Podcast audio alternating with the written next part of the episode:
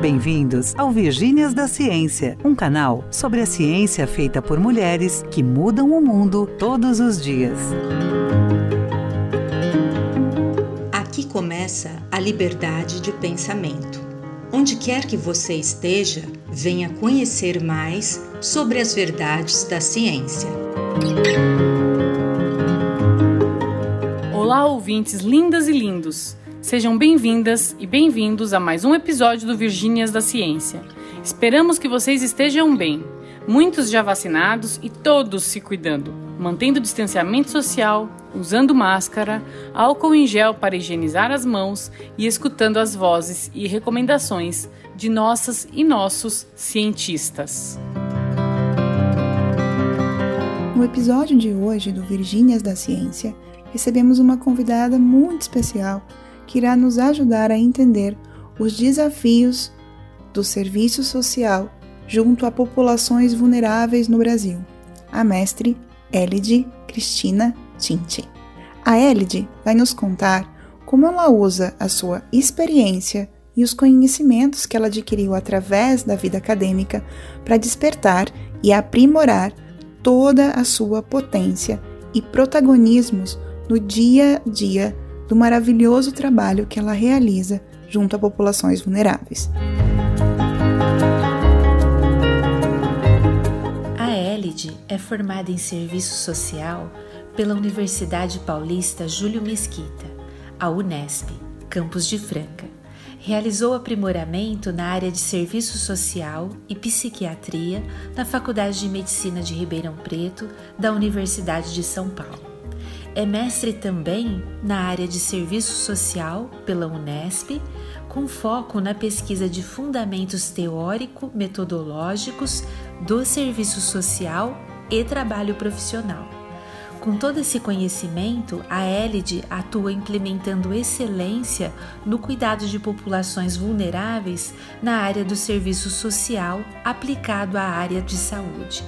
Seu excelente trabalho já auxiliou pacientes psiquiátricos, menores em situação de violência e infratores. Hoje, a Elide atua como assistente social na Secretaria da Saúde de Ribeirão Preto e no Centro de Atenção Psicossocial também da Prefeitura Municipal de Ribeirão Preto, onde continua a usar sua experiência acadêmica para auxiliar os vulneráveis e invisibilizados socioeconomicamente.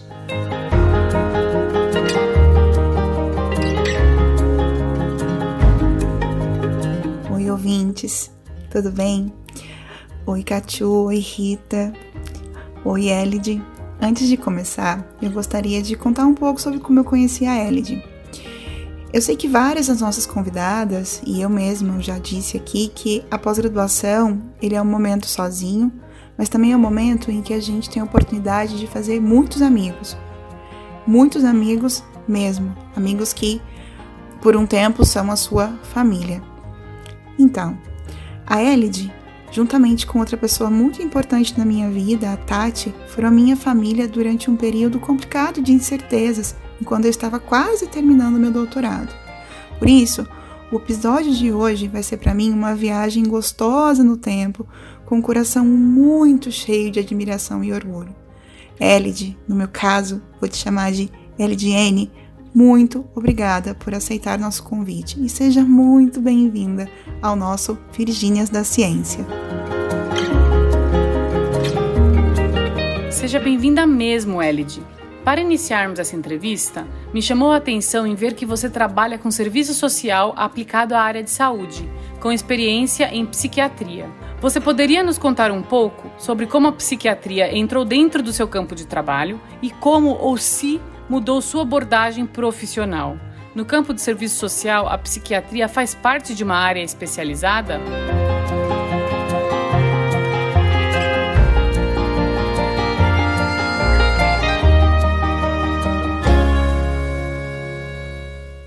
Olá a todas as Virgínias, obrigada pelo convite. É, bom, em relação a essa pergunta, eu comecei a ter interesse pela área da saúde mental ainda na graduação. de serviço social.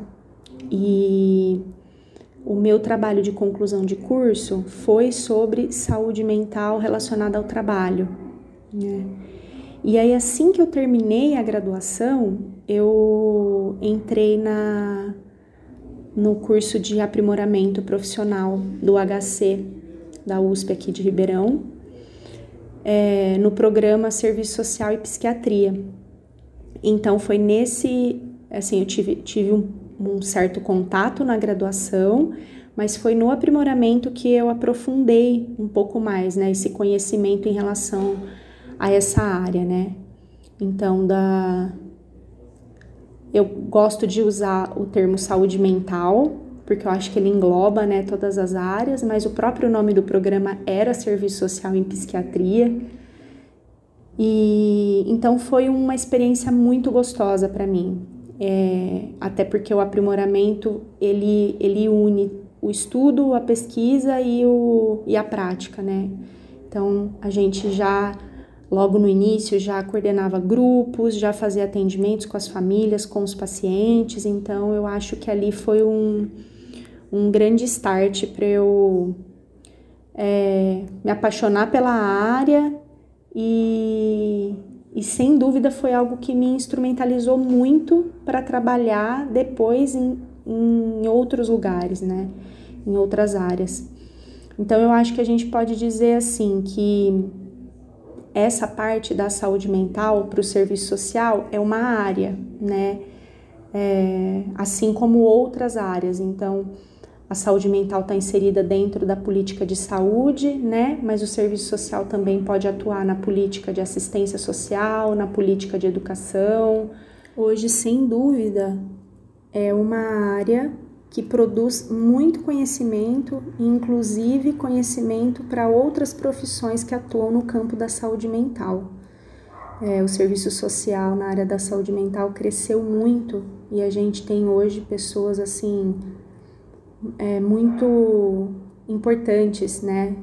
Pessoas muito significativas produzindo conhecimento na, nessa área e o que é muito bom, para gente que que está atuando nela, né? Que nem no meu caso eu continuo trabalhando com saúde mental hoje. Ai, Elide, ai que é tão bonito ver você toda protagonista dessa sua dissertação de mestrado que ficou tão maravilhosa que virou até um livro. Capitalismo, trabalho e formação profissional. Eu adorei o título.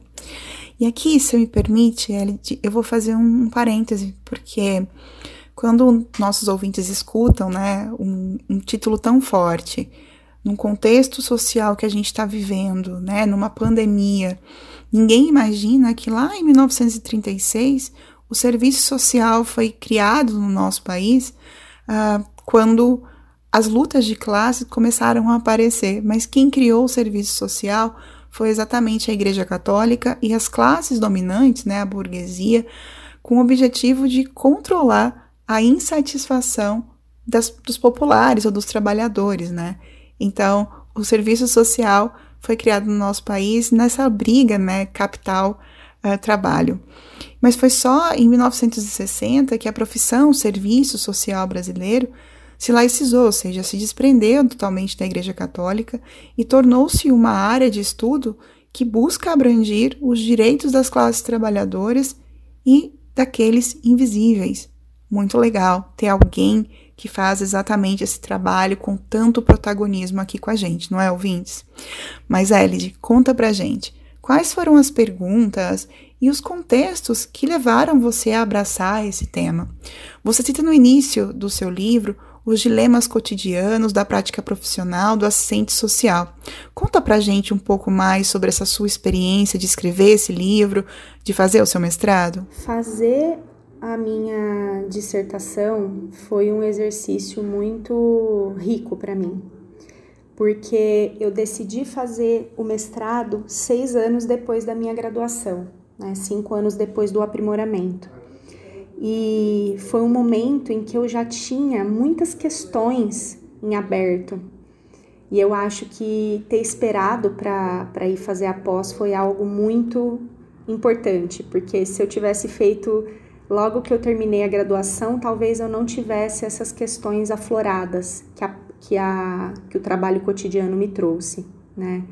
Então, a principal questão que me fez seguir com essa pesquisa foi qual era a minha matriz teórico-metodológica, né? Acho que essa é a grande pergunta que eu faço na dissertação.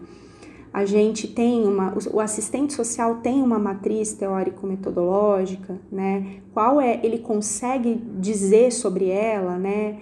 É, como ele relaciona ela com a prática. E isso surgiu do, das minhas dificuldades no meu exercício profissional, que foi é, no, no sistema socioeducativo. Eu trabalhei com adolescentes, cumprindo medida socioeducativa de internação. Esse foi o meu primeiro trabalho depois da depois do aprimoramento e eu fiquei durante quase sete anos atuando com isso. E aí, um lugar de muitas tensões, de muitos conflitos, né? Então, o mestrado veio como um quase que um bálsamo assim para mim, para poder continuar trabalhando e entendendo o que, que eu estava fazendo, né? Entendendo a importância do, do da minha atuação, é, a importância de eu ter um direcionamento teórico-metodológico. E aí, na minha pesquisa, eu percebi que isso é uma dificuldade comum, né? Não era uma dificuldade só minha. Muitos profissionais me trouxeram essa questão e, e de forma assim muito clara do quanto isso implica numa dificuldade de estruturar um processo de trabalho, de entender o significado do próprio trabalho. Então, eu fiquei muito satisfeita com, com o que eu pude produzir, é, com a ajuda da minha orientadora e com, a, com o pessoal que, que aceitou participar das entrevistas, com o pessoal das bancas, né, tanto da qualificação quanto da defesa foi algo muito muito rico para mim e que eu assim me sinto colhendo frutos disso até hoje. Eu fiz a minha defesa em 2014, aí eu tive a publicação do livro em 2015 e então já vai fazer seis anos, mas é algo ainda muito vívido. Elide, isso é muito interessante. Em muitas profissões, incluindo a de pesquisador, é, cientistas, algumas vezes nós não temos a percepção exata da nossa atuação ou do real impacto da nossa profissão na sociedade. No caso da ciência, da pesquisa científica, o fato de estarmos o tempo inteiro na bancada ou escrevendo nossos resultados para revistas especializadas ou ainda lendo artigos muito específicos dentro de nosso tema de estudo faz algumas vezes que a gente perca a ideia de qual a nossa real contribuição dentro do todo, do universo que é a sociedade. Muito bom saber que você conseguiu transformar essas dúvidas em um mestrado e em um livro. Agora, é, mudando um pouquinho de assunto e falando mais sobre o seu trabalho aplicado, como dissemos no início do programa, você sempre se inseriu profissionalmente junto às populações mais vulneráveis. Parabéns por isso, Elide. É, durante a sua trajetória, você conseguiu observar como suas reflexões científicas modificaram o seu trabalho e o trabalho dos profissionais, né, dos seus colegas, voltados a essas populações vulneráveis e invisibilizadas socioeconomicamente? Eu acho que o impacto dessas reflexões científicas no meu trabalho e, e nas relações profissionais, né, com as outras áreas é muito grande muito significativo, assim. Ter podido voltar a estudar, não que eu tenha ficado totalmente sem estudar nesse período entre a graduação e o mestrado, né? Mas ter podido me dedicar, me debruçar mais a isso, com certeza me trouxe um, um, um preparo maior, né?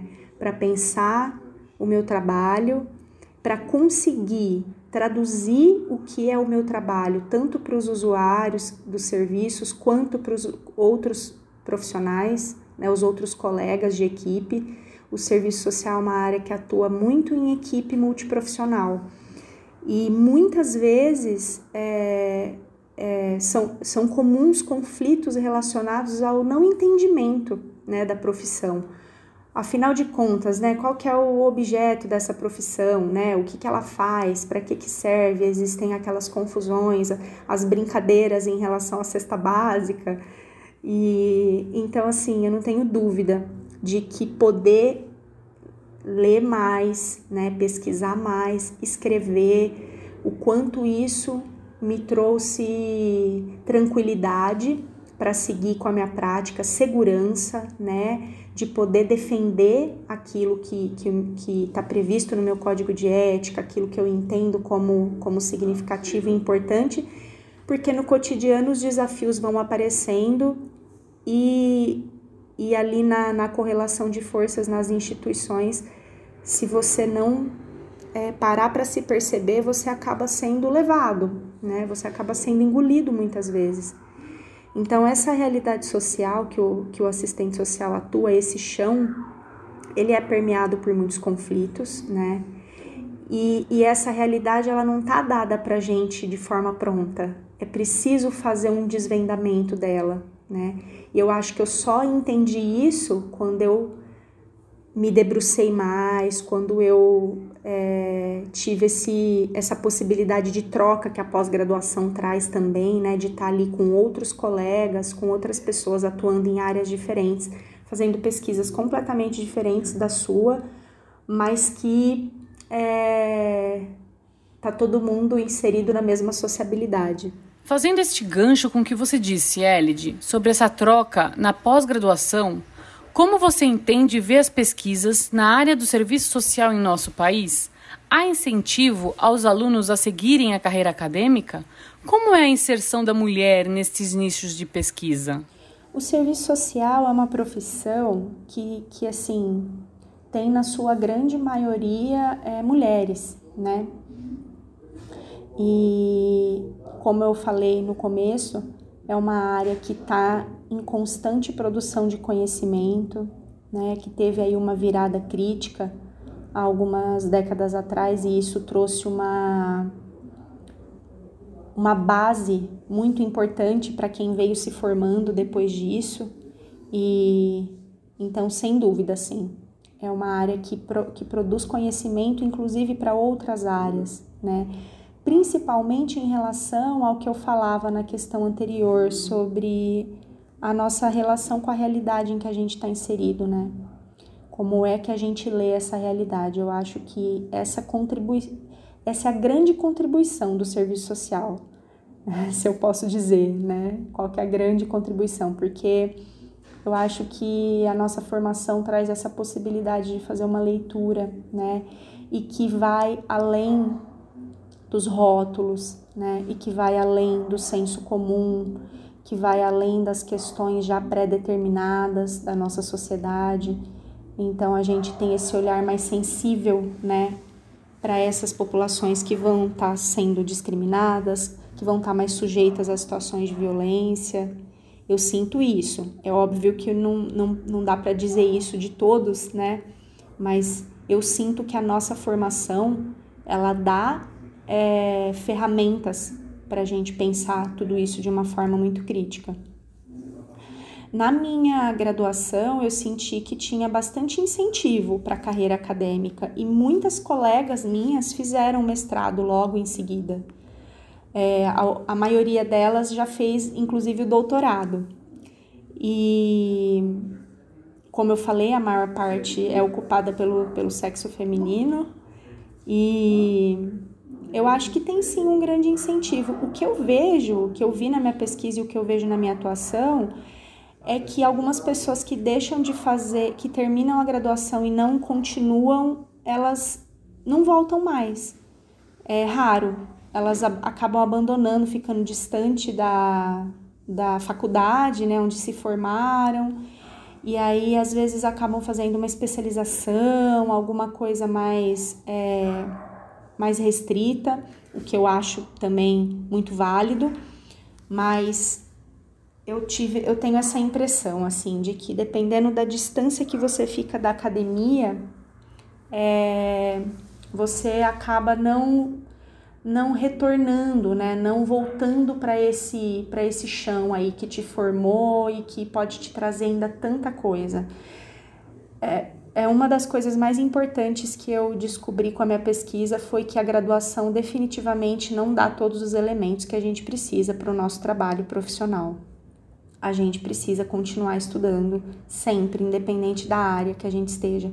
Então, eu estou na saúde mental, eu tenho que continuar estudando sobre reforma psiquiátrica, eu tenho que entender o que, que são serviços substitutivos, né? Qual é o papel do assistente social na equipe multiprofissional, como que está a situação da pessoa com transtorno mental na nossa sociedade hoje, né? As leis que permeiam tudo isso. É, é um estudo constante, assim, é meio que obrigatório. Elide, você nos contou tantas coisas legais sobre sua formação e profissão, mas você poderia mencionar se passou por alguma dificuldade ou por dificuldades para alcançar seus objetivos profissionais? Olha, eu acho que as dificuldades elas estão relacionadas a como a gente administra, né, as nossas questões pessoais, as nossas questões profissionais, a, os diversos âmbitos da nossa vida, a nossa saúde mental, né? Porque eu acho que é, eu vi, eu convivi com muito, muitas colegas que, em nome dessa, dessa busca, dessa corrida, né, pela formação, pelo mestrado, doutorado, é, se viram em momentos de muito sofrimento mental, né? E aí às vezes o trabalho acabou deixando de ser prazeroso, algo que era para ser muito bom e muito significativo, né? um marco na, na timeline da, da, da vida dessa pessoa, acabou sendo algo até traumático. Então, eu acho que uma dificuldade é, é isso, é a gente conseguir olhar para todas essas abas, né? E a gente encontrar onde é que está a prioridade, né? E eu tive a possibilidade de passar num, em alguns concursos e agora eu estou trabalhando na, como assistente social na prefeitura municipal aqui de Ribeirão Preto, São Paulo, na, na Secretaria de Saúde e estou inserida num CAPES 2. Elide, que bom foi revê-la aqui no Virgínias da Ciência. Foi mega especial para mim esse episódio, de verdade enquanto você falava, né, enquanto tava, a gente tá aqui na entrevista, foram passando várias memórias na minha cabeça, assim, e eu fui sorrindo. Incrível. Não foram tempos fáceis, foram tempos complicados, mas foi incrível. Eu só consigo te dizer isso. Miojo, dois hambúrgueres ketchup e fica entre eu, você e a Tati. Se lá vi? Ah, enfim, todos nós sabemos é, que vai vir uma dificuldade, mas a gente não sabe, como você disse, quando ela vai aparecer e quando ela vai afetar nossa saúde mental. Então, é, obrigada por compartilhar tudo isso com a gente e de verdade eu gostei muito de ter você aqui. Obrigada mesmo por ter aceitado o nosso convite. Aqui no Virgínias, Elide, sempre que nós estamos para encerrar, infelizmente, a nossa, nossa entrevista contigo, a gente pede para as nossas convidadas deixarem uma mensagem para as meninas ou jovens profissionais que sonham em fazer carreira científica ou mesmo usar as ferramentas da ciência para se aprimorar e mudar né, a sociedade como você faz. O que, que você diria para elas?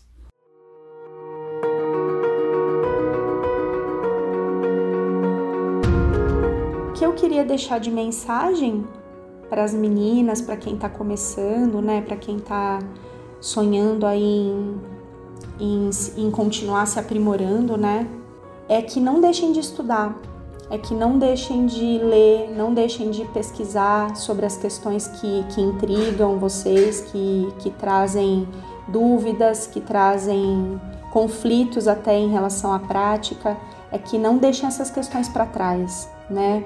Eu acho que o que me fez conseguir chegar a, a, ter essa satisfação com a minha pesquisa, a ter essa satisfação com o meu trabalho, que, claro, tem muitos problemas, mas também tem satisfação, eu acho que é poder ir de encontro com essas coisas que ficam meio estranhas, né? Que ficam meio confusas.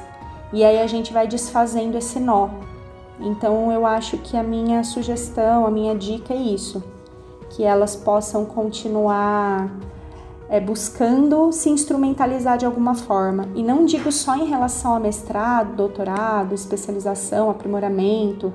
Eu acho que é o pouco que você pode fazer a cada dia, né? E claro, se tiver a oportunidade de fazer uma pós lato senso ou estrito senso, que faça, porque também é um, é um momento muito rico.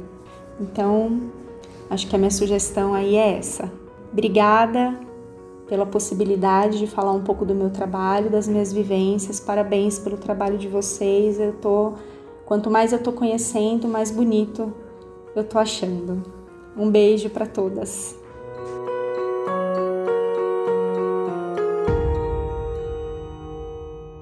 Linda mensagem. Beijos para você também, Elide. E beijos para todas as nossas ouvintes. E assim termina mais um episódio das Virgínias da Ciência, um canal que divulga a ciência e as histórias profissionais de mulheres maravilhosas que mudam o mundo todos os dias. Em julho, os podcasts das Virgínias darão uma pausa. Mas não percam, vem promoção por aí em nosso Instagram. Voltaremos em agosto com novos episódios e muitas surpresas. Cuidem-se, cuidem-se e cuidem-se. Não usem medicamentos sem comprovação científica, nem façam automedicação. Vacinem-se, tenham ações coletivas. Se você pode, ajude a quem precisa e é, faça o melhor para aqueles que estão ao seu redor. E agora fiquem com a mensagem final na voz da nossa querida e maravilhosa Vânia Bonato. E lembrem-se sempre: não há portões, fechaduras ou cadeados que possam ser colocados em minha e na sua liberdade de pensamento. Virginia Woolf